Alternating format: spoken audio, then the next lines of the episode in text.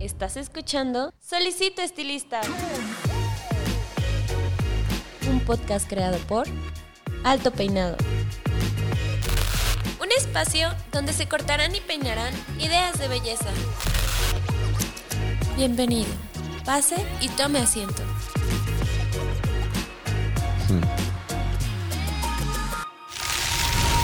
Este episodio es patrocinado por Cold Brush, la nueva herramienta de Babyliss Pro para obtener un cabello saludable. Cold Brush hidrata, suaviza y mejora la condición del cabello.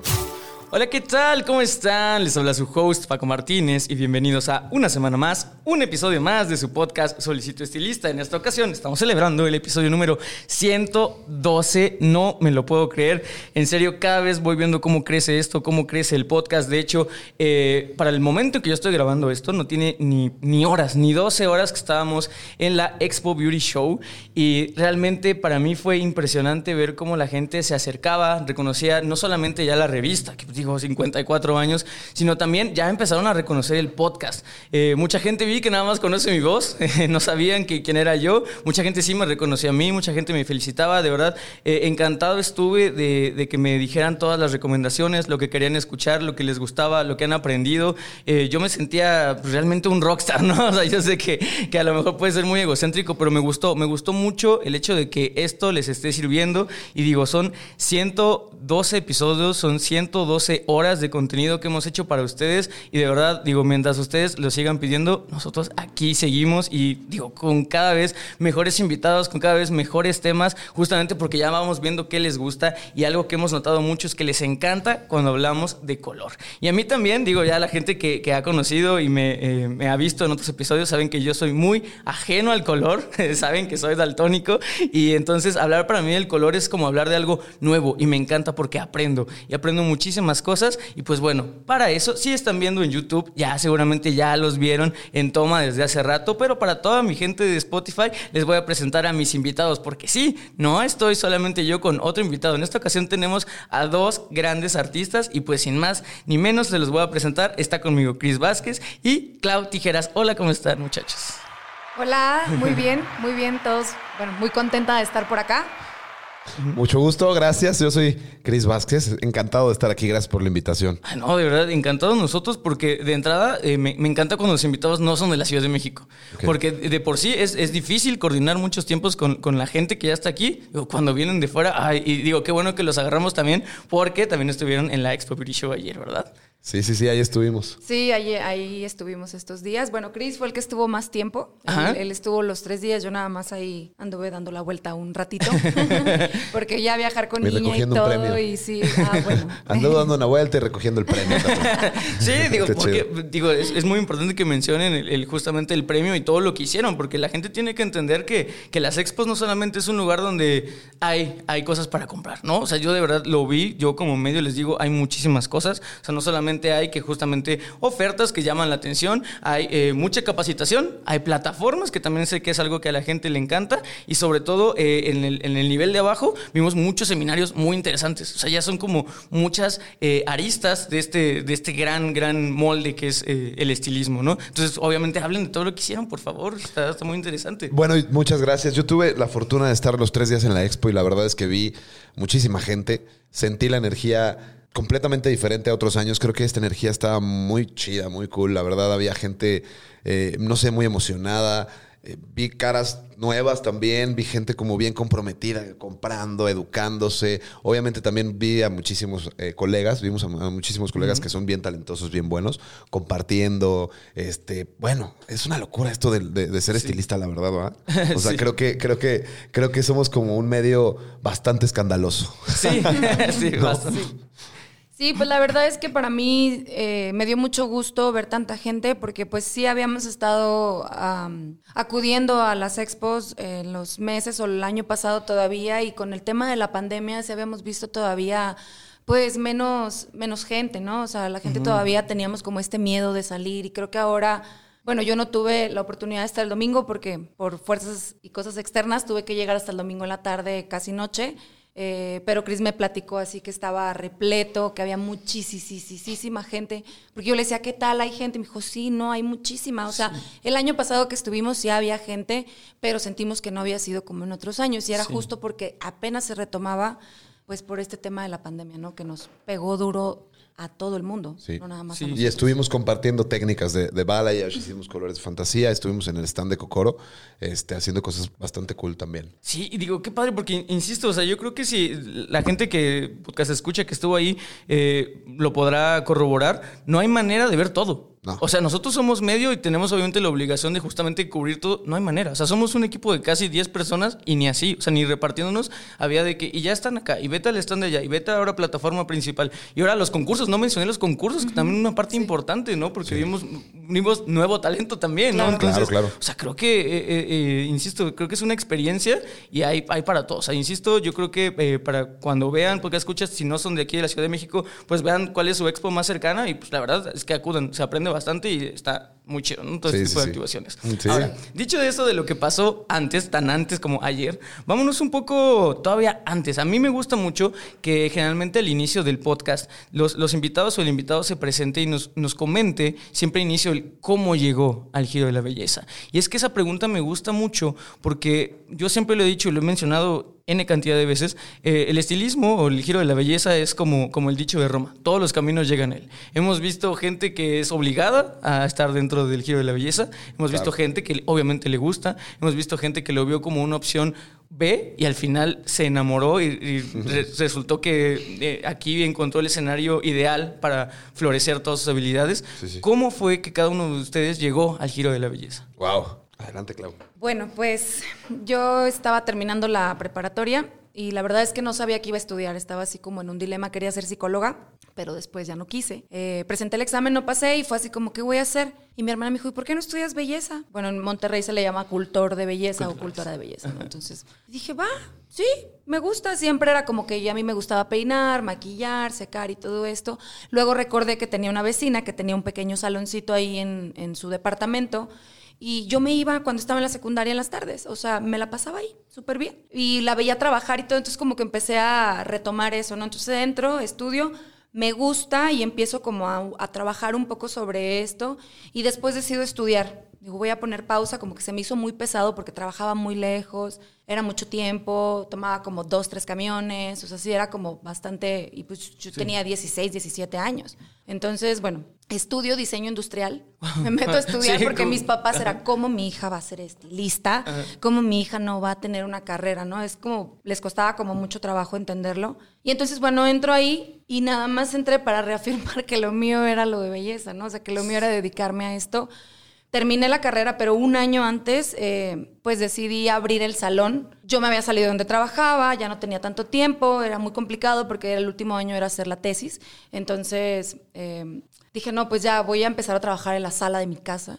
y así fue como empezó Coco a Gogo. Mis amigos en la universidad me ayudaron, pintamos, arreglamos un cuarto que tenía ahí. Y bueno, ahora es un lugar para dos estaciones y es un equipo muy grande. Ya tenemos 14 años de esta historia. Este, pero la verdad es que ya una vez que me atrapó, o sea, ya que, que me encontró, porque al final fue como encontrarnos, ¿no? No fue algo que yo planeara y que desde chiquita yo decía, "Ay, yo quiero ser estilista de grande. Sí. Al final, aunque yo tuve una, o sea, la, la opción de irme por una licenciatura, pues terminé yéndome por la peluquería, ¿no? Y, y es algo que, que veo mucho ahora que, que ya es, ser estilista ya es una decisión. Sí. O sea, ya es, ya es porque yo quiero, no es porque, ah, no me gustan los números, voy a ser estilista. Y error, ¿eh? O sea, o no me gusta la química, y error, ¿no? O las matemáticas, todo esto. Entonces es, o la psicología, ¿no? Porque luego también uno termina de psicólogo ahí escuchando cada historia y cada cosa. Entonces es eso, ¿no? Que, que creo que ahora es muy diferente el, el giro que tiene la peluquería a hace 20 años cuando yo estudié. Yo, todas mis compañeras estaban ahí porque pues, no tenían otra cosa que hacer tampoco, ¿no? Porque no querían estudiar, ya no querían seguir Sí, eso- haciendo otra cosa. Y fue que se decidieron dedicar a- a estudiar esto, ¿no? De, de la belleza, del estilismo. Sí, un, un escenario bastante común, o sea, lo vemos y como dices, aunque en, que, aunque en general ya se está dejando ver que, que sí es una, una profesión que, que se exige, que se quiere, que, que se estima como, como una profesión, pero sí también eh, hay una generación que sigue con ese estigma y tabú que nos hemos encargado hasta el cansancio en este podcast de tumbar, de que realmente esto es una profesión, de que el, el estilista es, es justamente como lo mencionaste, Clau, un, un artista completamente, o sea, holístico, de que, no, o sea, utilizamos números, utilizan este, eh, cosas de administración, publicidad, mercadotecnia, hablamos antes de eso del podcast, o sea, realmente es, es una profesión muy, muy completa. Y Chris, ¿cómo, cómo, ¿cuál fue tu historia? La mía es completamente diferente, claro. Sí, sí, bueno, creo que siempre pensamos que somos polos opuestos, la verdad, porque pues hemos tenido vivencias ex- diferentes, ¿no? Vivencias de vida diferentes. Mientras ella estudió en una escuela, este, con sus amigos y todo eso, pues no, yo tuve que estar en la calle todo el tiempo. O sea, empecé muy joven, la verdad, muy, muy joven. Eh, me fui a vivir a, Mérida, a Yucatán, por cosas del destino. Trabajaba vendiendo tarjetas de puerta en puerta. Este, tocaba las puertas de, ca- de casa en casa y entonces decía, oye, vengo de, de tal lugar, este, traigo unos cupones y no sé qué. me tocó muchas veces que me corrían de casas, me echaron agua, me echaron perros. No es mentira, de verdad, sí me aventaron perros así, porque me metía yo a las casas así. "Eh", siempre he sido bien así. Bueno, no a las casas, pero Sí, como sí. me metía, ya saben. Y en una de esas veces que, que estaba tocando puertas eh, en Mérida, ¿sí? Después de unas anécdotas que ya les platicaré después, porque llegué a vivir a Mérida el día que llegó un huracán. Oh. El día que llegó el huracán, llegué y se bueno, mis cosas se perdieron, se llevaron, mi maleta se perdió, no tenía, no conocía a nadie, era muy joven, era menor de edad, este, bueno, un sinfín de cosas, ¿no? Entonces, eh, pasó un buen tiempo después de, que, de lo del huracán, como 20 días. Y estábamos desesperados porque no habíamos vendido nada y no teníamos dinero. ¿Y qué hacíamos? Entonces nos fuimos a vivir a Cancún. Un, como un mes más o menos en lo que llegaba la luz en Mérida, porque eh, fue un huracán muy fuerte, no me acuerdo el nombre, pero eso fue la luz, todo, todo, todo, todo, o sea, mal, mal, mal. Regresamos de Cancún a Mérida y empezamos a trabajar. Y en esta, en esta época de- de- del principio de, de- de- de trabajar vendiendo tarjetas, me acuerdo que en una casa una vez toqué la puerta, ¿no? Así, de, eh, buenas tardes, este, soy, soy Cristian, mucho gusto, vengo. Aparte de traje, íbamos de traje, imagínense en Mérida En con Mérida. 40 grados, 40 grados. y yo de traje. Pues, bueno, creo que desde esa vez nunca me he vuelto a poner un traje, la verdad, creo. Pero bueno, eh, toqué la puerta y salió un- un- una persona así. Yo me acuerdo, digo con todo respeto, yo decía, bueno, este, este hombre ha de ser como un payaso porque estaba con un traje morado, el cabello medio rosa o blanco, no sé qué, zapatos amarillos. Y yo dije, bueno, ¿qué onda, no?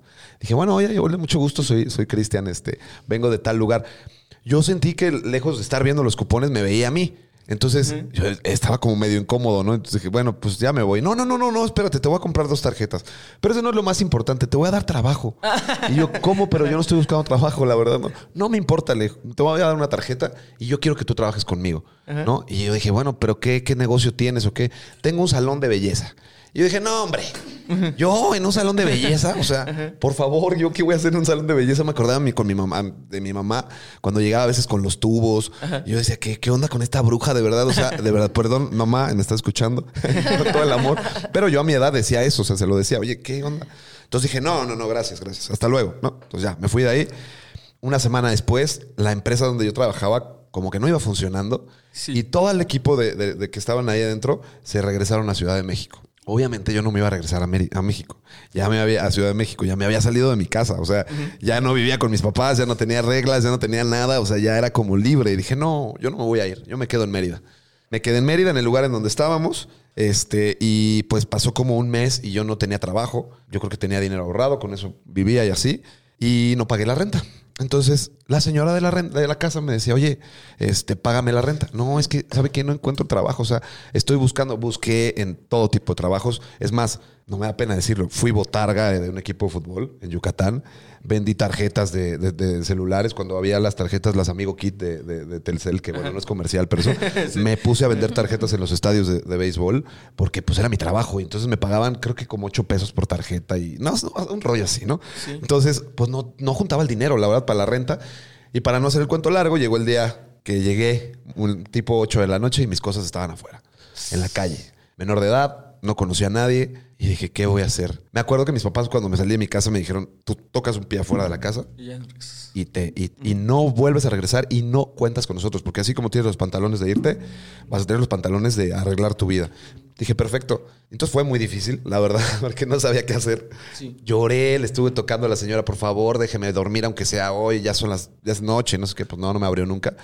Y en ese tiempo eh, había teléfonos de monedas, todavía no tenía celular, que bueno, yo no tenía celular, este, y pues tenía unas monedas, entonces dije, pues le voy a hablar a este tipo, pues a ver qué pasa. ¿no? Le hablé por teléfono, venía su celular, tic, tic, tic. Dije, oye, me acaban de correr de, de aquí, tengo mis cosas afuera, no tengo a nadie, no conozco a nadie, y la única persona que, que tuve dos minutos contacto fue contigo. Dijo, no te preocupes, ¿en dónde estás? No, pues aquí. Ah, estoy a 10 cuadras. Y llegó, bien chido, la verdad. Este, pues me llevó a su casa con su familia, su mamá, su sobrino. Había mucha gente ahí. Y me acuerdo que cuando me escucharon hablar, que, que les dijo, miren, les presento a Cristian, le voy a dar, este, vamos, a- va a vivir aquí con nosotros un tiempo. No se preocupen, no sé qué. Cuando la primera vez que hablé con mi acento chilango, me acuerdo que como que me vieron así de, ¿eres de México? Y yo, sí. Ah, ok. Bueno, pues eso tiene 20 años, veintitantos años. Yo me acuerdo que hace veintitantos años la gente en Mérida era mucho más cerrada. O sea, no había tanta gente de Ciudad de México, de Guadalajara, de, de muchos lugares. Apenas estaba llegando la gente. Entonces, como que la gente era como muy desconfiada. De hecho, puedo, puedo decir una cosa chistosa que cuando llegué, como a la hora, yo veía a la mamá de, de- de este chico, de esta persona que me, que me abrió las puertas de su casa, metiendo sus cosas a su cuarto, ¿no? O sea, que, que metía la, la lavadora, la lavadora, la licuadora, unas pulseras, y yo dije, yo creo que esta señora piensa que yo lo voy a robar o no sé. Pero bueno, eso es, eso es- eh, ahí empecé a trabajar como en la recepción de un salón, eh, y yo veía a la gente cómo llegaba, ¿no? Veía así de, oye, pues esta señora llegó oscura y se va rubia. ¿Qué, qué, qué? Yo le preguntaba, a ver, ¿qué hacen? O sea, Sí. ¿qué, tienen, ¿qué experimento tienen que hacer para que eso tenga que hacer así, no? Sí, sí. No, no, es cuestión de color y no sé qué. Entonces yo me gustó mucho. La verdad es que me empezó a apasionar mucho el, el hecho de ver cómo llegaba la gente y cómo se iba. Y el hecho de ver cómo llegaban a veces con, con un estado de ánimo en el suelo y cómo se iban felices, radiantes, contentas, agradecidas y eso. Y me empezó a llamar la atención. Y para serles franco, lo primero que me empezó a llamar la atención fue cuánto ganaba un estilista. Ok. Porque pues yo no era estilista, la verdad. O sea, yo pues era, estaba en la recepción y me tocaba hacer las nóminas a mí. Y yo decía, 10 mil pesos, 15 mil pesos en una semana. Caray. O sea, ¿cómo? ¿De qué me perdí? Eh, Exacto. O sea, ¿qué, ¿dónde estoy? O sea, pues, ¿qué? O sea, estoy desaprovechando mi vida. Entonces me acuerdo que le dije a este chico, ¿no? Le dije, oye, yo ya no quiero estar en la recepción. Mejor quiero aprender a ser estilista. Le dije, voy a buscar una escuela y me voy a meter. Me dijo, no, estás loco. El lugar en donde vas a aprender no es en la escuela. Es aquí en el salón. Es en el día a día con el cliente. Dije, no, no, no, es que yo quiero estudiar. O sea, yo quiero eh, tener un certificado. Me dijo, papacito, lo que tú necesitas es practicar y comprender. Sí. Y desde ese día, pues creo que trabajaba más que antes. Sí, sí. Me tocaba barrer, sacudir, lavar cabezas, limpiar vidrios, lavar los baños, lavar, o sea, hacer tratamientos, secar. Llegaba a las 9 de la mañana, me iba a las 10 de la noche. La verdad es que era un, o sea, yo no tenía vida, ¿no? Hasta el momento, hasta el día de hoy, creo que no he tenido una vida como Matan. Siempre, el otro día le estaba diciendo a una, a una, a una clienta, le digo, creo que nací para, para servirle a la gente porque de verdad no he tenido mucho tiempo a hacer cosas mías, mías, mías personales. Sí. No, siempre he estado dedicado a, a esto. Sí. Y hasta el día de hoy. Entonces, pues de ahí ya me tuve la oportunidad de, de- de venir a Ciudad de México. Me salí de ahí después de un tiempo y después viví en Inglaterra, viví en España. Wow. Este, trabajé en lugares muy chidos, la verdad. Tengo la, la fortuna de, de- de haber crecido con gente, con, para mi punto de vista, los mejores peluqueros también.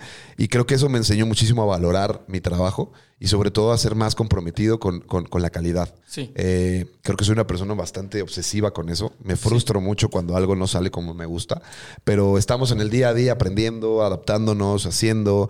Y bueno, esta carrera o esta profesión que yo, que yo escogí eh, o que decidí hacer, pues para mí la sigo amando más que desde el principio, la verdad. Sí, no, y digo, mencionaste dos, dos adjetivos que yo creo que se utilizan mucho al hablar de- del, del tema a desarrollar, que ya vamos a empezar full de lleno con esto, que es el color. Mencionaste eh, obsesión y perfección y calidad también. O sea, son tres. Yo creo que cuando hablamos de color, o sea, cuando hablamos de cortes, digo, a no ser de que realmente tengas una técnica eh, muy de precision cut, o sea, se, se- se habla de eso, ¿no? Porque con el corte creo que puedes jugar un poco más si es Messi, que si da cierto look y algo así. Cuando hablamos de color, es sumamente delgada la línea entre un buen color un, un color sano, como decimos, y un, un mal color. O sea, algo que ya dañó el cabello, ¿no? Algo que ya se ve sin vida, algo que ya, o sea, es, es está muy delgada es- ese borderline, que a diferencia de que si hablamos de peinado, que también hay, hay ciertas cosas que podemos justificar en el peinado, digo, a no ser de que también hagamos algo muy, muy de nicho, o sea, como perfectísimo de, de concurso, pero fuera de eso, hay, hay una línea, hay un margen de merma más grande, ¿no? Sí. Igual en corte. Cuando hablamos de color, no. Y como, como bien decía Clau, cuando te das cuenta de que tienes que ver cosas de, de la otra vez hablamos de volúmenes, de, de- de tonos, de al hacer la decoloración, ¿no? De niveles y eso, y dices, o sea, es que esto es, son matemáticas, esto es química, esto es otro rollo, otro mundo. Entonces, eh, ¿cómo es que, digo, ya vieron el título, es el maravilloso mundo del color?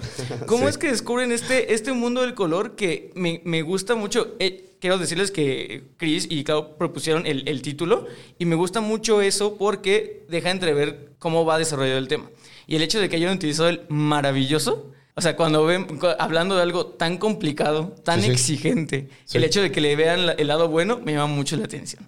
Y, y- y quiero, quiero saber el cómo descubren el color, cómo superan eh, estas barreras de niveles, de números, de cuentas, de, de- o sea, de, de todo ese tipo como de cosas que a lo mejor para muchas personas dicen, no, ¿sabes qué? En eso no, porque es mucho rollo, no me gusta, eh, eh, siento que no me va a quedar, eh, no sé, ¿cómo, cómo superaron eso? ¿Cómo llegaron y, y tumbaron todas esas barreras y dijeron, sí, el maravilloso, es lo mejor, el Oh, mundo del color? oh, ok.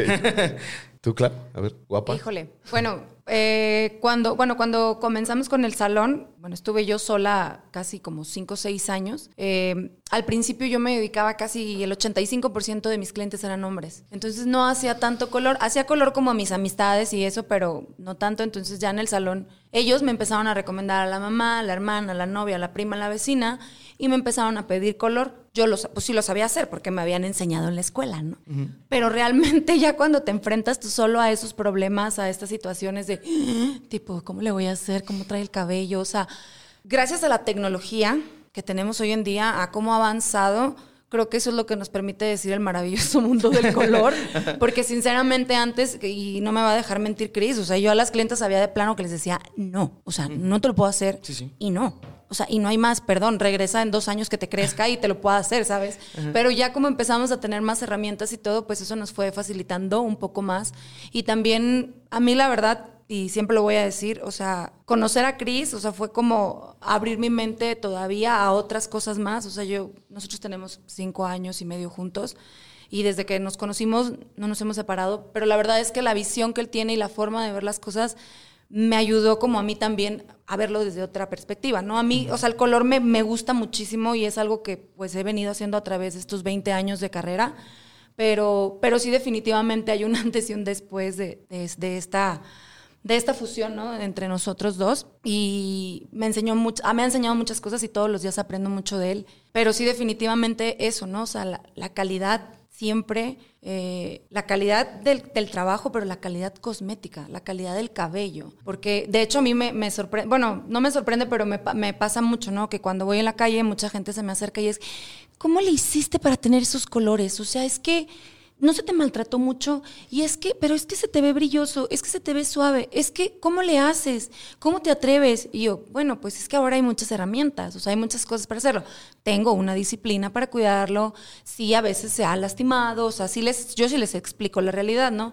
Pero también es algo que, que hacemos pues con nuestros clientes, ¿no? Al final de explicarles o sea, sí vienen con una expectativa, pero pues qué conlleva, ¿no? Todo esto, porque no nada más es de hacerse un color y que quede increíble y ya. O sea, también es muchísima la otra parte de, del cliente, ¿no? De qué va a hacer para cuidar pues la obra de arte, ¿no? O el trabajo sí. que nosotros hicimos en el salón. Sí, sí, uh -huh. sí, sí. Sí, wow, interesante. sí, sí. Bueno, pues yo creo que a mí, a mí me pasa lo mismo. Yo creo que hace, no sé, desde que tengo uso de razón, Crecí en un ambiente muy competitivo, la verdad, todo el tiempo. Eh, desde la época de Philip, ¿no? De, de, de, los concursos de Color Trophy y eso. creo que, creo que fui de esta, de esta generación que creció como, como esa parte, ¿no? Como súper competitivo, siempre exigirte, siempre estar ahí, ahí, ahí, ahí. Entonces, yo creo que desde que tengo como 21 años, más o menos, hoy tengo 37, 21 años, 22 años, 21 más o menos, compito. O sea, bueno, me ha gustado entrar a competencias y, cosas así. Y bueno, al principio me, de verdad me volvía loco porque, ay, qué padre, así, yo digo, hoy también, pero, pero como que voy entendiendo un poquito más que, que, esto es mucha pasión, la verdad. Es mucha pasión, mucha entrega, mucho compromiso, la verdad, mucha disciplina. Al principio yo no veía esta profesión como, como, como lo veo hoy. Yo creo que parte de lo que me ha ayudado a, crecer profesionalmente, principalmente fue conocer a Clau también, porque también mi, cabeza ha cambiado completamente. Antes era una persona mucho más técnica, mucho más, eh, más, no sé, más, no sé, como más cuadrado en muchas cosas. Conozco a Clau y yo, bueno, toda la vida me ha gustado hacer rubios. La verdad es que creo que es una de las cosas que más me gusta hacer a mí. Cabellos rubios. Siempre, antes de conocer a Clau, pues viví muchos años en Londres, viví muchos años en, España. Tuve la fortuna de, de, como de aprender muchas mezclas, ¿sabes? Como de aprender muchos tonos como, como bonitos, ¿no? Como eso. Entonces vengo, regreso a Ciudad de México y entonces empiezo a trabajar en algunos lados y así. Y después conozco a Clau, que la conocí en un, en un reality justo también de, de una marca. Estuvimos juntos, este y empiezo a, ver, bueno, primero vi su cabello y dije, wow, ¿no? Entonces, el color, ¿no? Y yo decía, esta mujer nada más hace fantasía, ¿no? Y yo creo que ella pensaba lo mismo de mí, no sé si este hombre nada más hace rubio, ¿no? Entonces, ¿qué, qué, qué, qué pasa cuando mezclas fantasía y rubio? Pues somos los dos, ¿no? Entonces, yo creo que he aprendido muchísimo de, de, Clau. Creo que me ha inyectado muchísimas cosas creativas. He aprendido muchísimo a disfrutar más mi trabajo y a verlo como, como, como eso, ¿no? Como disfrutarlo y no, no volverme como tan, tan duro conmigo, porque créanme que soy una persona muy, o sea, me exijo, exijo mucho a la gente que trabaja conmigo, pero principalmente me exijo mucho a, mí, mentalmente, profesionalmente, artísticamente, lo que sea, ¿no? Entonces, a veces ser tan exigente con uno mismo es como un castigo, porque no disfrutas nada. Realmente es complicado, pues se los digo con, con, con honestidad, es complicado a veces tener mucho conocimiento. Porque el tener mucho conocimiento a veces no te hace valorar tan mucho, mucho otras cosas. Entonces, a veces yo lo que quiero es quitarme todo lo que sé para aprender cosas nuevas. Y eso es lo que también me ha abierto como, como a aprender cosas nuevas, hacer nuevas mezclas, hacer nuevos colores, hacer nuevas cosas. Y yo creo que desde hace unos cinco años para acá empecé a entender que el cabello latino y el cabello europeo son dos mundos, son dos universos diferentes. Sí. Yo viví en Europa, entonces trabajé con muchos cabellos europeos que para aclararlos, la verdad era muy sencillo. O sea, hacer rubia a una rubia es súper sencillo. la verdad, el tema, el tema es que en Europa es al revés, ¿no? O sea, mucha gente quiere estar oscura porque ya son rubias naturales. Entonces vienes a Latinoamérica, especialmente a México, en donde encuentras cabellos gruesos, cabellos oscuros. Pero yo creo que el problema no es eso. Creo que el problema va, más allá del cabello. Va en, en ser conscientes cómo aclarar un cabello latino.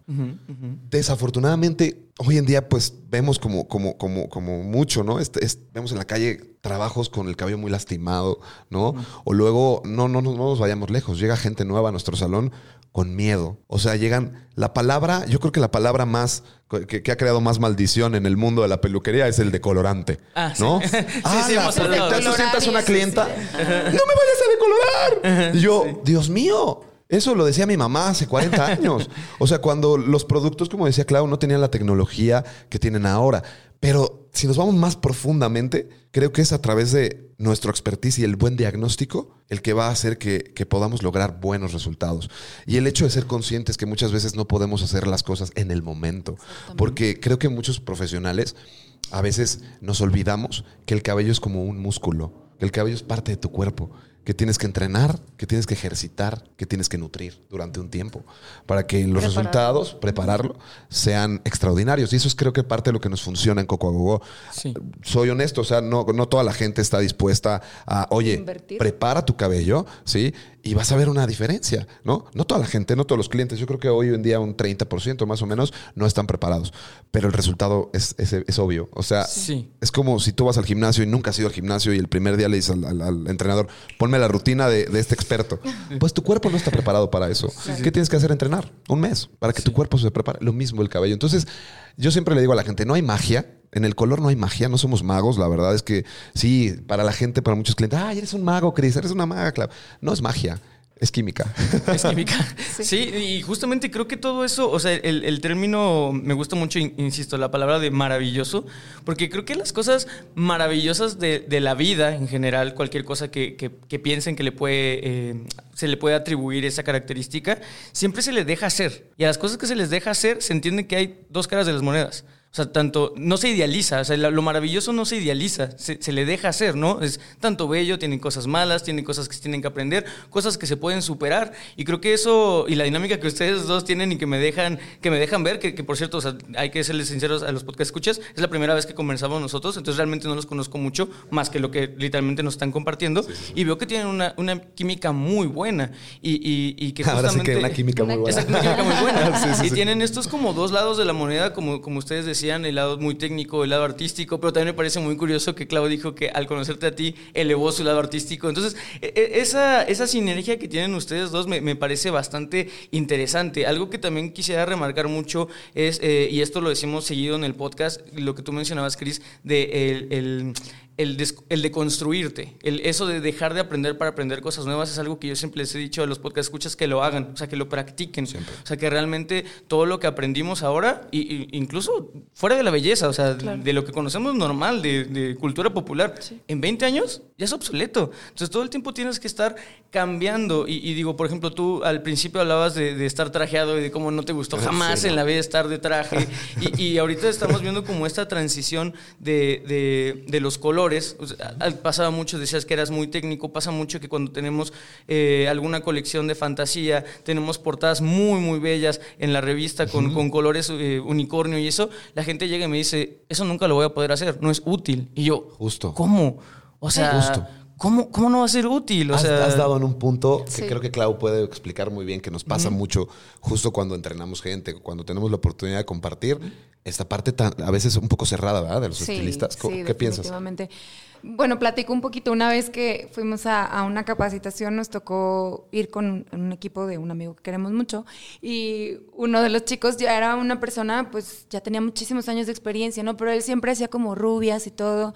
Y al final, en uno de los talleres, era hacer color de fantasía. Y estaba así como muy renuente y todo, pero bueno, al final trabajó con. Era una niña, porque bueno, ahora también es algo que no habíamos visto en otros años, ¿no? O en otras épocas los niños con cabellos de colores, Ah, ajá, ¿no? O sea, sí, bueno, eso es igual bastante, si quieren es otro ajá. tema que retomamos más adelante, pero, pero bueno, entonces yo no, o sea, de verdad creo que eso fue para mí lo que más me llevé en, ese, en ese taller. Cuando él empezó a aplicar los colores, o sea, ya, o sea, él se perdió, o sea, él estaba... Claro, en Chihuahua, ¿no? Sí, sí, sí, o sea, él estaba... en trance. No, exacto. O sea, él, es- o sea, y mira, ¿qué te parece? Y esto y, y tal, y aplicándole el color. No, o sea, estaba su cabeza volando, ¿no? O sea, Sí, sí, sí. y dije, qué bonito. O sea, eso es como lo, lo- lo lindo de, de- bueno, cuando damos este taller de, de- de color eh, de fantasía o color creativo, es eso, o sea, es salirte de lo cotidiano, ¿no? O sea, salirte de, de- de lo de siempre, de lo seguro, de lo que ya sabes y hacer estas cosas nuevas, crear estas fórmulas, es como muy inspiracional. Realmente no es que yo te voy a enseñar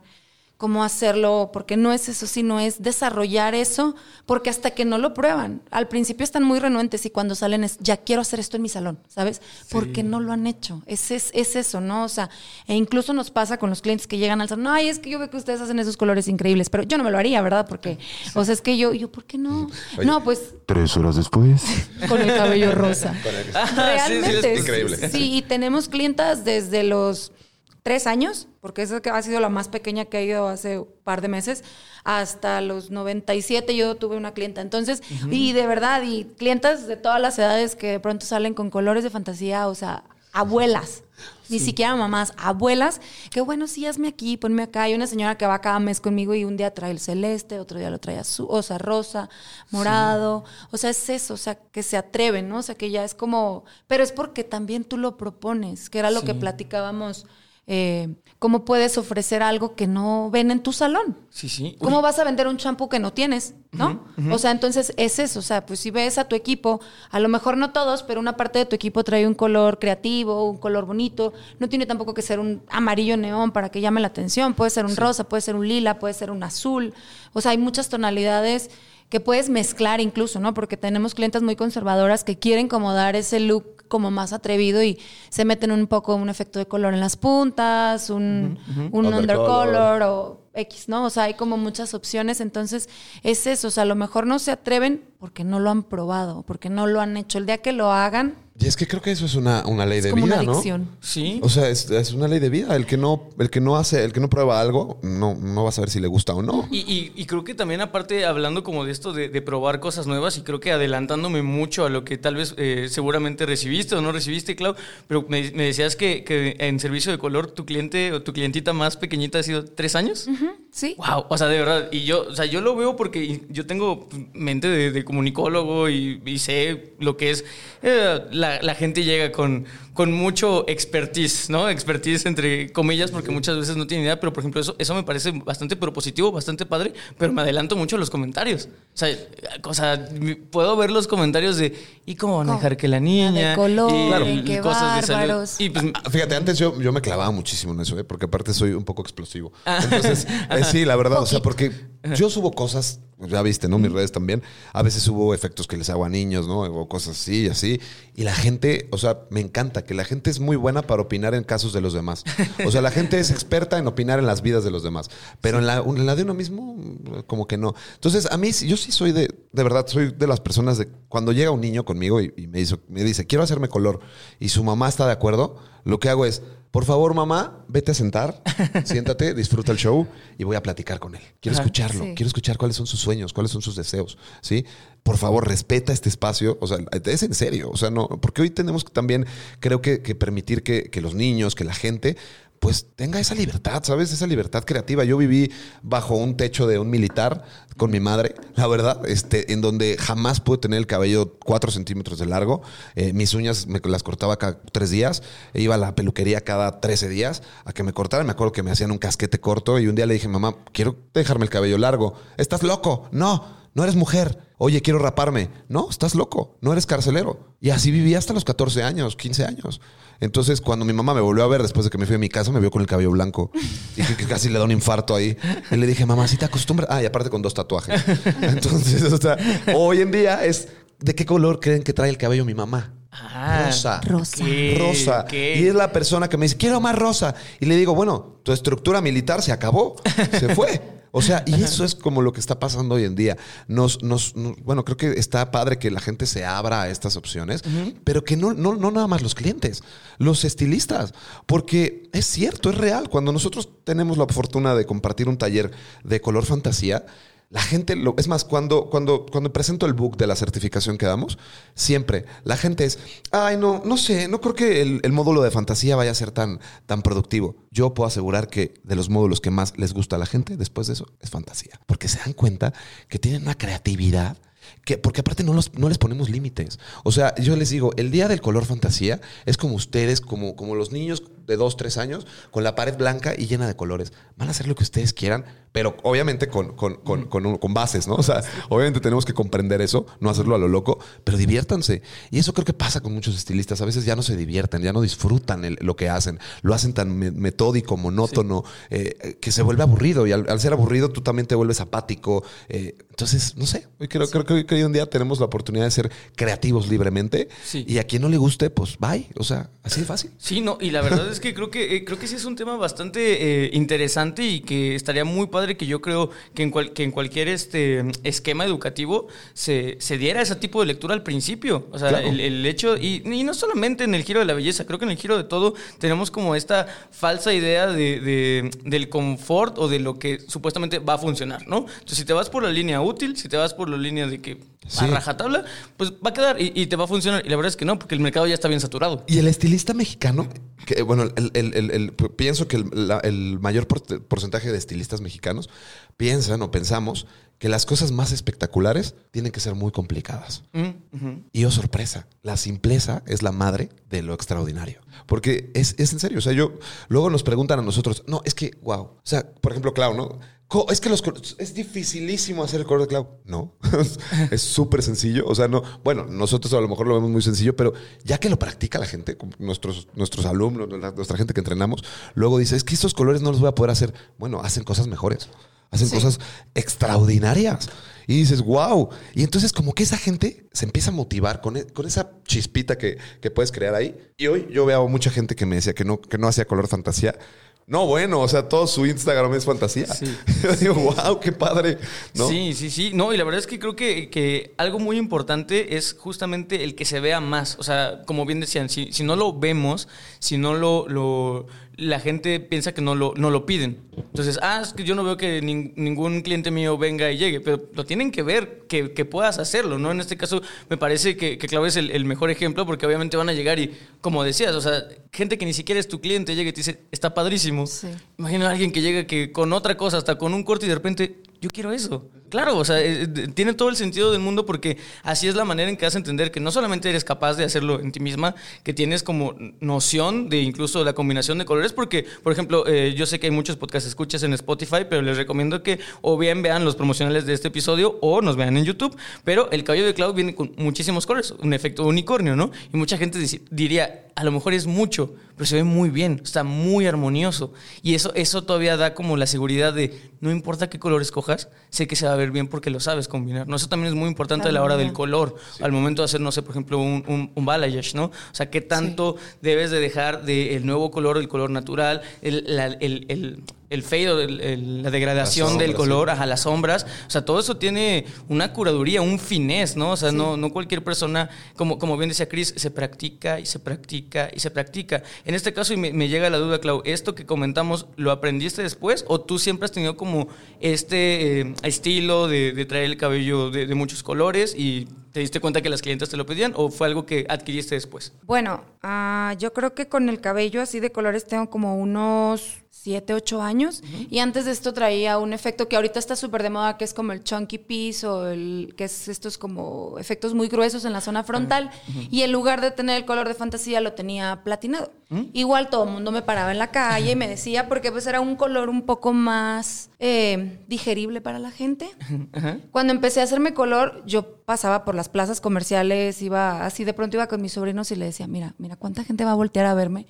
O cuánta gente va a estar es, hablando, ¿no? Y, y yo, yo, pues yo sentía, ¿no? Yo sentía las miradas y todo, pero nadie me decía nada. Pasa que empieza a ver como esta revolución, los artistas ahora, tú ves muchísimos artistas con cabellos de colores, ¿no? O sea, el J Balvin, la Katy Perry, Lady Gaga, o sea, muchos, muchos que ahorita están como muy, muy vigentes, empiezan a traer estos looks y entonces ahora yo paso y la gente me felicita, la gente me pregunta, la gente me lo externa, me dice, oye, yo quisiera, ¿sabes? O sea, es como... Pero es eso, o sea, que hemos ido evolucionando, ¿no? Ahora, a lo mejor al principio veían un niño y de que, oye, ¿por qué ese niño lo trae pintado? Y ahorita ellas traen a sus hijos a que les pinten el cabello, o sea, es lo mismo. Entonces, con el paso del tiempo, pues siempre me gustó, o sea, sí me dedicaba mucho como a hacer cabellos más clásicos, naturales y efectos balayage y todo esto, ba- baby lights y todo.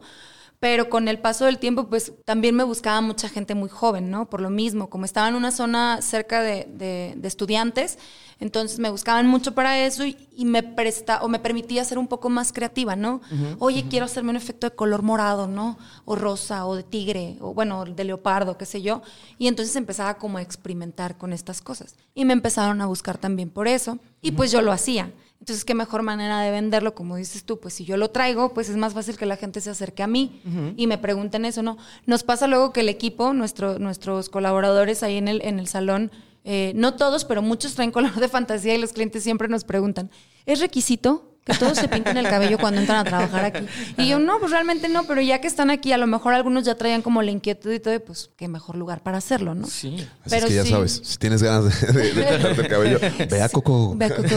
Sí, sí, sí. Ok, excelente. Y, y digo, también creo que ahí entra, o sea, con, con este acercamiento de la gente, ya es donde empiezan a ver ustedes justo estos tabús de, de colorar, ¿no? Y cosas así. Pero hay otro muy importante que ya dijeron, que es la disciplina del, del mantenimiento, ¿no? Sí. Yo siempre he hablado que, que en todo, es- insisto, yo cuando, cuando yo les hable de algo, generalmente quiero que piensen en que yo no hablo desde el punto de vista de los estilistas. Ajá, yo sí, hablo sí. desde el punto de vista de lo que yo conozco. Claro. Y, y- y tengo como otra visión. Y justamente cuando la gente eh, compra algo, llámese producto, servicio, lo que sea, generalmente tenemos, tendemos a ver el precio de la etiqueta. Y la realidad es que no vemos el subprecio, como le digo yo, que es el precio del mantenimiento. La gente piensa que comprar un carro nada más es comprar el carro. No piensa en tenencia, gasolina, este, todo eso. Lo mismo pasa con un servicio de color. Mucha gente dice, ok, vale, X cantidad y, y ya. y no piensan en que el tratamiento, el vas a tener que invertir un poco más de tiempo, que no es mucho, o sea, ya lo hemos hablado en varios, eh, en varios episodios, no es algo extraordinario lo que se tiene que hacer, pero sí, como bien dicen, me gusta la palabra disciplina, es algo que tienen que aprender y como la, me lo hemos visto en estos episodios, el tiempo es oro, el tiempo es dinero y también eso es un precio. Entonces, creo que también el, el tema de- del- del color, mucha gente le, le asusta por el tema del mantenimiento. A la hora de hacer su speech, de acercarse al cliente, proponerle color, que es muy importante el trabajo de estilista, cómo eh, atienden o cómo se acercan para justamente tumbar esa barrera del y qué tanto tengo que ser, es muy complicado mantenerlo, voy a tener que, ah, no sé, cada dos meses o cada tres semanas hacerlo. ¿Cómo, cómo se acercan a eso? Ay. Ahí viene el bueno, ahí viene el bueno. No, hombre, yo soy un caso para eso, eh, de verdad. Ah, ok, ok. Porque O sea, Cris así, así llega el cliente, perdón, y hasta acerca su banquito y se sienta. Buenos onda? días, Cris. Sí. Claro. sí, sí. Sí, claro. Porque les Mira, dedica- yo, yo siempre les digo, si es primera vez que vienes, vente con 25 minutos preparado mentalmente a que vamos a hablar tú y yo. Antes de proponer, antes de hablar de color, necesito conocerte, la verdad. Y eso es algo que, que, mira, mucho tiempo fui muy, muy juzgado, muy criticado en salones en donde he estado mucho tiempo, que no voy a decir el nombre obviamente, pero siempre era la, la burla, yo, ¿no? Porque me tardaba con los clientes. eh, eh, aparte, siempre he tenido en mi cabeza, siempre, o sea, tengo más de 10 años en mi cabeza, que si no hay tratamiento, no hay color. Para mí, es, eso es como mi, mi- mi regla, así, mi regla, así, y no la rompo. Y ahí está Clau de testigo. Si un cliente llega y me dice, Cris, no me voy a hacer tratamientos, no soy el estilista que buscas, vete a buscar otro, otro estilista, hay muchísimos, de verdad. Y lo digo, y se, lo- y se los juro, por, de verdad, por lo que sea. ¿Por qué? Porque la verdad es que estamos tan mal acostumbrados a hacer lo que el cliente quiera, o que el cliente diga más bien, que nos, nos, nos quitamos un poco esta, esta idea de que somos los profesionales y nosotros somos quien guiamos a los clientes a- a- hacia donde ellos quieren, ¿no? Muchas veces, eh, bueno, yo le digo a la gente algo bien importante. Mira, aquí existen tres caminos, bueno, tres caminos para cuando vamos a escoger un look. Está lo que a ti te gusta, está lo que a ti te favorece y está lo que a ti te puedo hacer en este momento. Son tres mundos diferentes. O sea, la- nunca vas a bueno, pocas veces vas a encontrar un cabello preparado perfectamente para, para trabajar algo, ¿no? ¿Por, por qué? Por los hábitos, ¿no? No- no- Ni siquiera mucha gente sabe lavarse el cabello. Sí. Y eso, eso es tan triste. Porque es parte de lo que yo les pregunto en los entrenamientos. Les digo, a ver, tú vas con un doctor y o con- tienes problemas de la piel, ¿con quién vas? Con un dermatólogo. Tienes problemas de los dientes, con un dentista. Tienes problemas de la cabeza, con un psicólogo. Este, tienes problemas del cabello, ¿con quién vas? La gente así de, pues, pues con un estilista, ¿no? Y les digo, y bueno, ¿y realmente el estilista hace esta función? ¿Realmente le explicas a un cliente la importancia de su cabello? ¿Realmente le explicas a un cliente qué es lo que tiene su cabello? ¿Cómo lo lava? Porque si no me van a dejar mentir, el 90% o el 99% de la gente que nos está escuchando seguramente se lavan el cabello con agua caliente. Y ya desde ahí empezamos el problema. Porque ahí es el, digamos, el santo grial para tener el cabello hidratado. ¿Qué, qué, qué es? El agua. El agua fría. Y entonces, cuando les digo a la gente, oye, pues mira, es que el cabello se lava con agua fría. No se con agua caliente. Y menos si traes un proceso químico. Y menos si traes un proceso tan agresivo. Y menos si tienes esto. Y menos si tienes el otro. Entonces, la suma de pocos malos hábitos la que hacen que, que a veces el cabello no esté preparado. Pero entonces esa plática, ese diagnóstico a mí me funciona para saber a qué estoy, a qué me voy a enfrentar. No nada más en el cabello, porque del cabello es lo, lo que menos me importa. Es los hábitos y a la persona, porque el cabello, pues eso me dedico. Debo de ser profesional y debo de ser experto en saber cómo, cómo hacer las cosas. Pero lo más importante, creo que lo más difícil que me, que me cuesta a mí más trabajo es los malos hábitos. O sea, un cabello gris, por ejemplo, ¿no? O sea, tú lo lavas con agua caliente y, ya empieza a estar oxidado. O sea, ya el cabello, un cabello gris, ¿no? Un cabello cobrizo igual, el color fantasía igual. Entonces, hay ciertas reglas que, que tenemos que, que seguir como coloristas para tener grandes resultados. Pero sobre todo hay que hacer conscientes a las personas de qué es lo que van a adquirir. Yo ya, ya diseñé, diseñé algo que ya, mira, ayer se los he platicado estos días en la expo y toda la gente estuvo de, oh, está bien chido. Estructuré tres caminos para las personas y eh, desde ahí he dejado de tener problemas con quien sea. Yo siento un cliente y le digo, mira, hay tres caminos. Están los colores de bajo mantenimiento, en los cuales tienes que venir cada seis, siete meses. No te voy a decolorar, está bien, pero bueno, no pasamos de colores caramelos, marro- marrones o cosas así, muy naturales. ¿Puede- ¿Podemos ser que se vea espectacular? Sí, también. Son cuidados muy bajos. Eh, mantenimiento mediano, como mantenimiento medio, que son tres meses más o menos. Cada tres meses tienes que venir a retocar el cabello. No quiere decir que en casa no tengas que tener una, una, una, pues sí, una disciplina y un cronograma capilar, porque es un cronograma lo que tienes que hacer. Lunes, yo les dibujo a veces el calendario. Lunes, martes, miércoles. El lunes va a ser shampoo, acondicionador. Martes, shampoo, mascarilla, acondicionador. Miércoles, shampoo, acondicionador. En la noche te vas a dejar la mascarilla puesta toda la noche. El sábado va a ser, ¿sí o no? O sea, Sí. es lo que yo hago con un cliente. Y yo le digo a todos los estilistas, cuando tú hablas así con un cliente, ¿qué, qué- qué resultado crees que tienes? ¡Wow! No quiero irme de aquí. Aquí me valoran, aquí valoran mi cabello. No nada más valoran mi dinero, porque el dinero es lo menos importante. La verdad, lo más importante para mí es que la persona tenga el cabello saludable y que vaya el color de acuerdo a su personalidad. Ya de ahí lo demás viene por añadidura, como Sí. dice la Biblia, que es este, el dinero viene así. Entonces, cuando creas esa conciencia en un cliente, es cuando creo que te, te vuelves realmente profesional y cuando el cliente no quiere preguntarle a nadie más qué hacer con su cabello más que a ti. Sí. Justo. Sí, sí. Sí. Sí, y digo, y inconscientemente digo, eh, de lo poco que he podido hablar contigo, Chris, hubiera sido un excelente, te lo juro, te lo juro, excelente administrador. O sea, tienes todo, todo el diseño. Pues soy peor, el peor administrador. Híjole. soy el comprador compulsivo. Ah, ah, bueno, o bueno, tal vez no en finanzas personales, pero tienes, tienes una visión tan clara de cómo eh, brandearte, de cómo mercadearte, pero con, con no solamente con el, con el simple hecho de esta palabra que es como, ah, haz publicidad por hacer publicidad. No, o sea, tienes muy buenas bases. O sea, lo que acabas de crear o lo que me mencionaste es completamente el experience marketing que yo siempre he mencionado que se tiene que meter a un salón de bellezas. Respeto mucho mi profesión Sí. y respeto mucho el cabello de la gente. Por eso es que soy tan mamón, si quieres llamarlo así, tan obsesivo, tan... Sí, y eso es cierto. O sea, en este camino, o sea, está muy chido, como te lo dije en un principio, está muy chido conocer, saber y así, pero a veces me, me, me he- o sea, me he peleado con gente, o sea, me, me he discutido con clientes y me odian y me gritan y me dicen de cosas y, y- de verdad, porque hay gente que llega y me dice, quiero que me hagas este color. Pues maestra, nos tardaremos un mes en prepararlo y en un mes te veo pasar el color. Pero la parte más importante eres tú. Y es cuando la gente se ve. Es, es difícil, ¿eh? O sea, si Sí, te enfrentas a una crítica muy. Oye, no, Sí. hace poco le pasó que eh, llegó alguien recomendado por una clienta, amiga de él, y le había hecho un cobre así espectacular, súper hermoso, ¿no?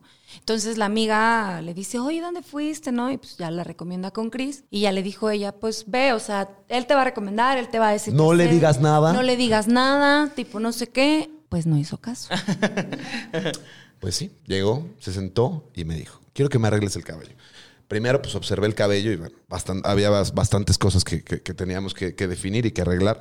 Y pero, pues como te dije, dijo la palabra mágica, quiero que me arregles el cabello, pero no estoy dispuesta a hacerme tratamientos. Y le dije, pues veniste al lugar equivocado, porque yo no estoy dispuesto a arreglarte tu cabello. Muchas gracias por venir, que Dios te bendiga. Y se fue, ¿sí o no? Sí. Así. Al otro día, pues a su amiga la veo en el gimnasio todos los días. No, me dijo mi amiga, pero yo ya sabía. Entonces le digo, ¿para qué me la mandas? Le digo, ¿para qué me recomiendas gente necia? O sea, ¿para qué? O sea, digo, hay gente con la que sí es, sí podemos como, como llegar a acuerdos, pero hay gente que no y, y, pues ya, Sí. ni modo. o sea. Sí, y creo que eso, digo, no sé, no sé todavía qué, qué tan implementado esté en el, en el consumidor mexicano. Eh, aquí en el podcast hemos hablado mucho de que el consumidor ya global es un consumidor bastante inteligente. No es un consumidor que te va a comprar cualquier cosa nada más porque está en un espectacular. Va a hacer obviamente un research, va a tener un insight, ¿no?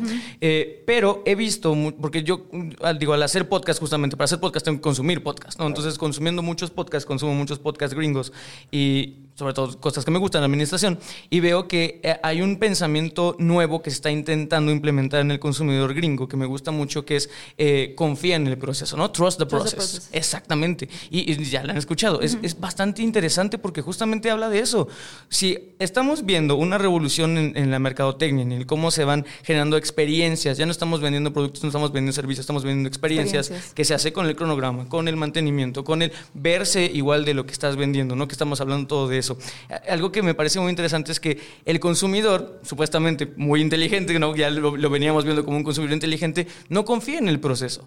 Un servicio no puede ser completo, no puede ser 360 si vas poniendo barreras. Evidentemente, si ya hiciste un, ins- eh, un research, ¿no? Si ya sabes que Chris ya te dijeron, va a trabajar así. Tienes que confiar en el proceso, tienes que confiar en la experiencia. Los resultados. Te tienes que entregar a la experiencia, Sí, porque sí. así como, como, como consumidor demandas, como consumidor experimentas y como consumidor recibes. Y desafortunadamente, y esto pasa en todos lados, estamos muy acostumbrados a dar, pero muy poco sabemos recibir.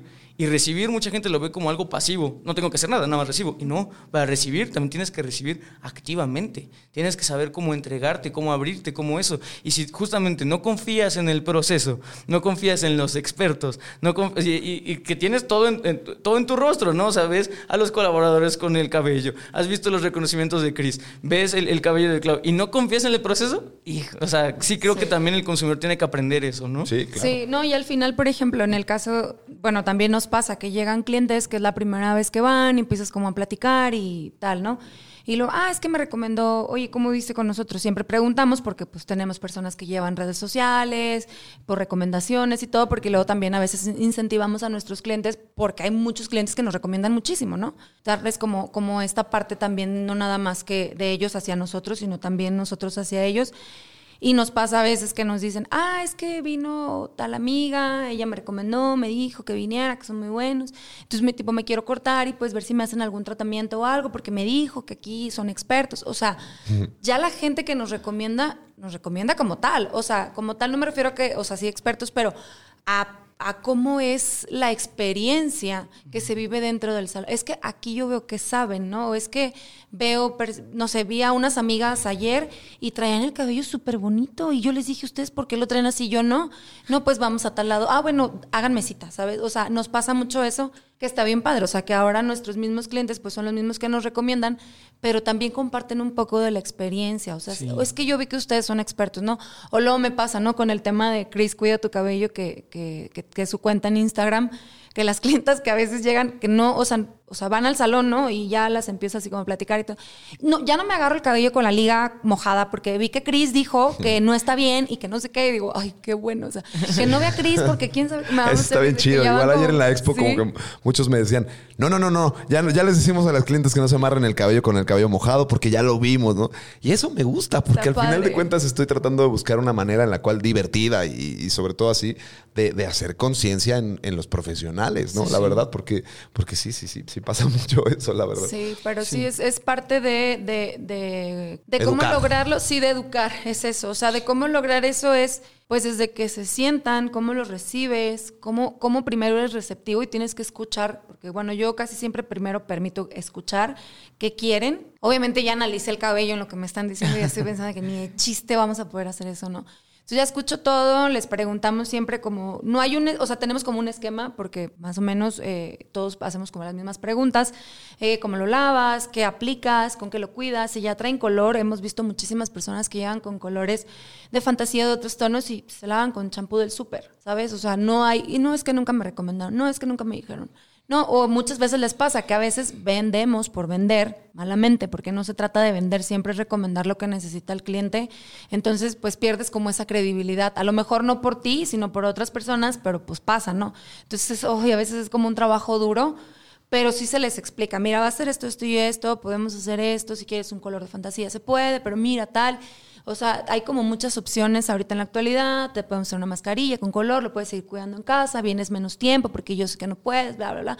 Pero es importante que tú seas consciente que tienes que utilizar una línea para cuidar tu cabello en casa, ¿no? Profesional. O sea, una línea súper, sorry, o sea, no va a cuidar un trabajo que le estás invirtiendo porque es una inversión. Sí. Dependiendo mucho los números en las zonas y los salones, ¿no? O sea, no voy a decir un número como tal, pero X cantidad y vas a lavarte con un champú de un peso, pues no esperes que vaya a haber un buen resultado, ¿no? Igual con los tratamientos, con todo el cuidado, porque muchas veces les vamos preparando el cabello antes de poder llegar como a este proceso eh, donde ya podemos como realizar el diseño. Y igual les decimos, desde ahorita tienes que comenzar a cuidar el tratamiento que estamos usando ahorita, que estamos haciendo contigo, entonces hay que cuidarlo, ¿no? Hay que usar esto y esto te va a servir para el color y tal y tal y tal y lo puedes usar sin ningún problema y tu cabello pues va a estar bien, ¿no?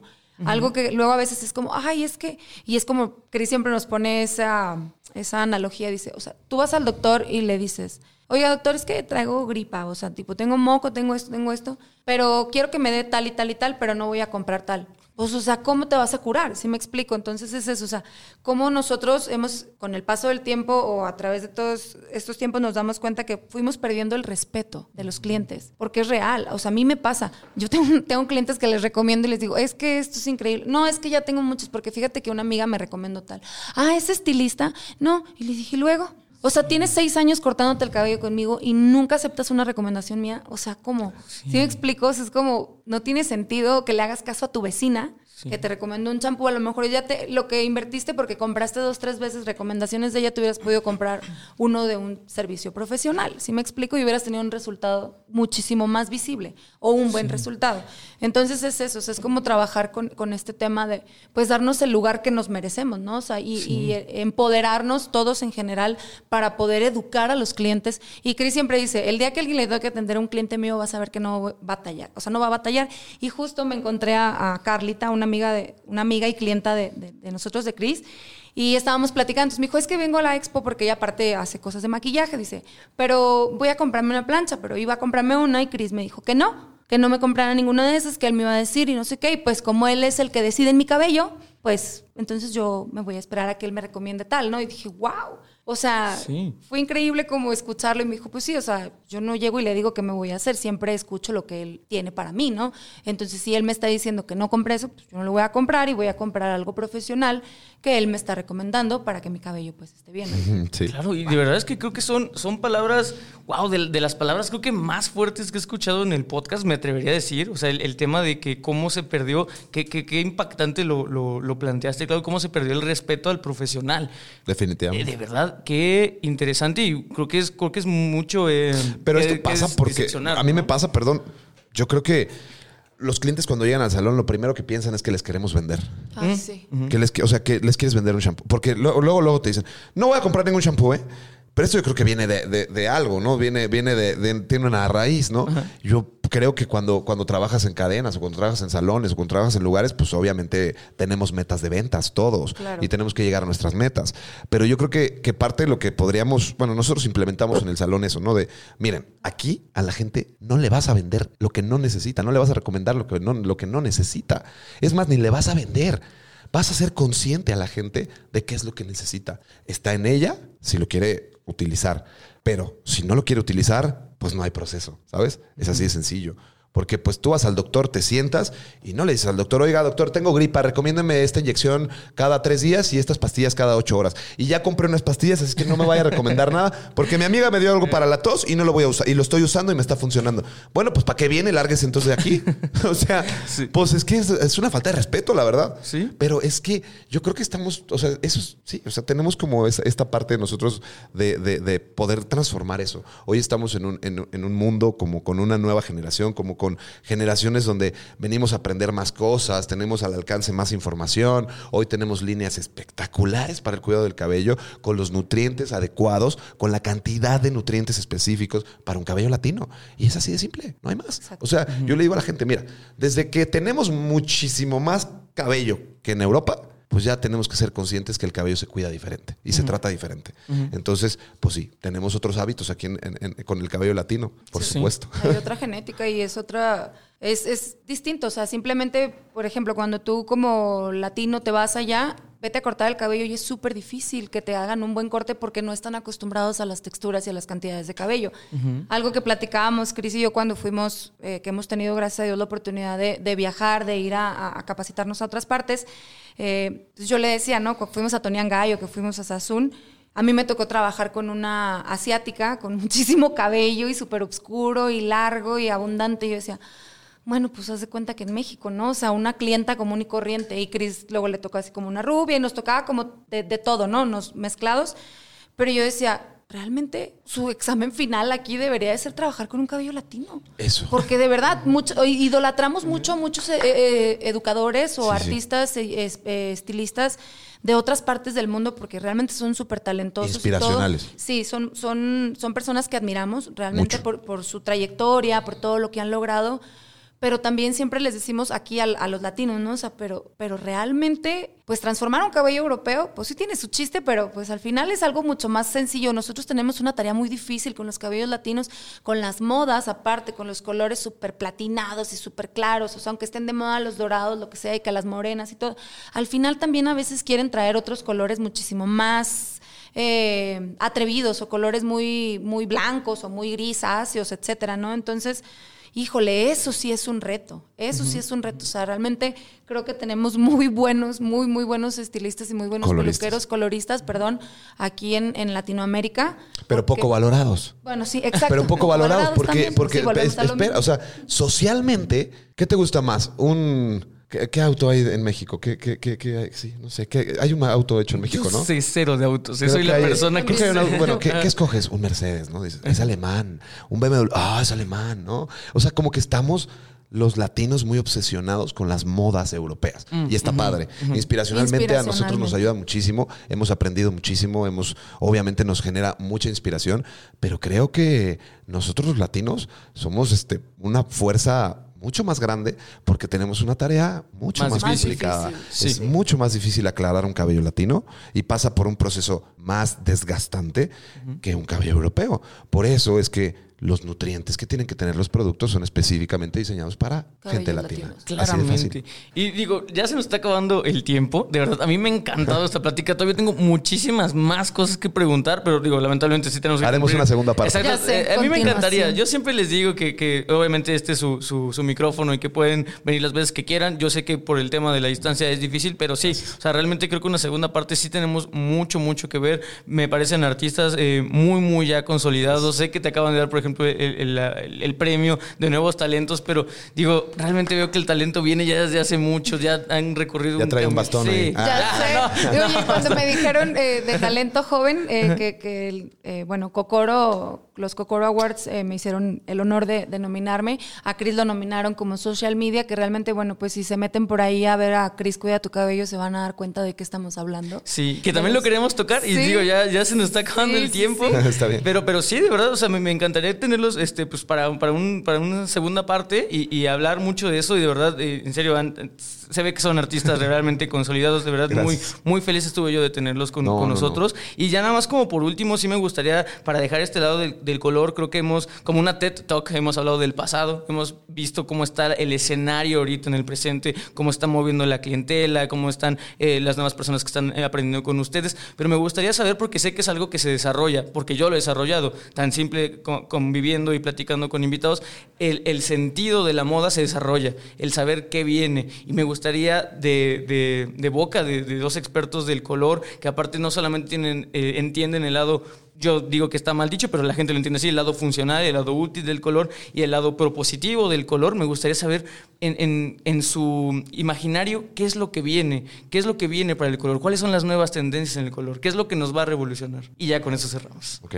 Ay, yo sigo creyendo que el balayage va a seguir por mucho tiempo. Al final, eh, mientras las mujeres sigamos trabajando, saliendo a la calle y mientras menos tiempo tengamos para retocar los colores, seguramente va a estar aquí por muchísimos años más.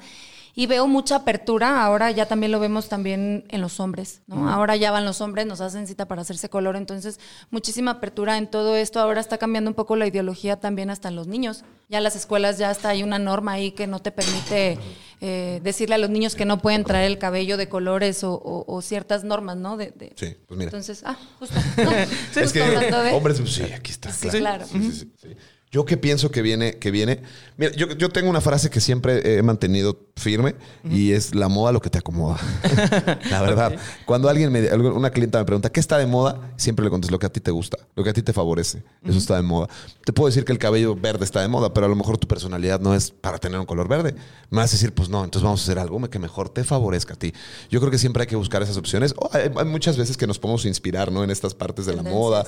Hoy vemos muchas personas que, que están más abiertas al cambio, que se hacen más colores fantasía, que se rapan, que, o sea, muchas cosas. Yo creo que la moda es ser auténtico, eh, eh, eh, descubrir esa autenticidad de cada persona, porque cada quien somos moda. Yo soy moda, tú eres moda, tú eres moda, tú eres moda. Como esa Entonces, búsqueda de identidad, ¿no? O sea, antes Sí. era como todos querían traer el mismo look, pero ahora es como que cada quien Ajá. desarrolla para uno mismo. O sea, ya no es como, ay, me gusta esto, pero no, o sea, no lo quiero igual, ¿verdad? O sea, y entonces es eso.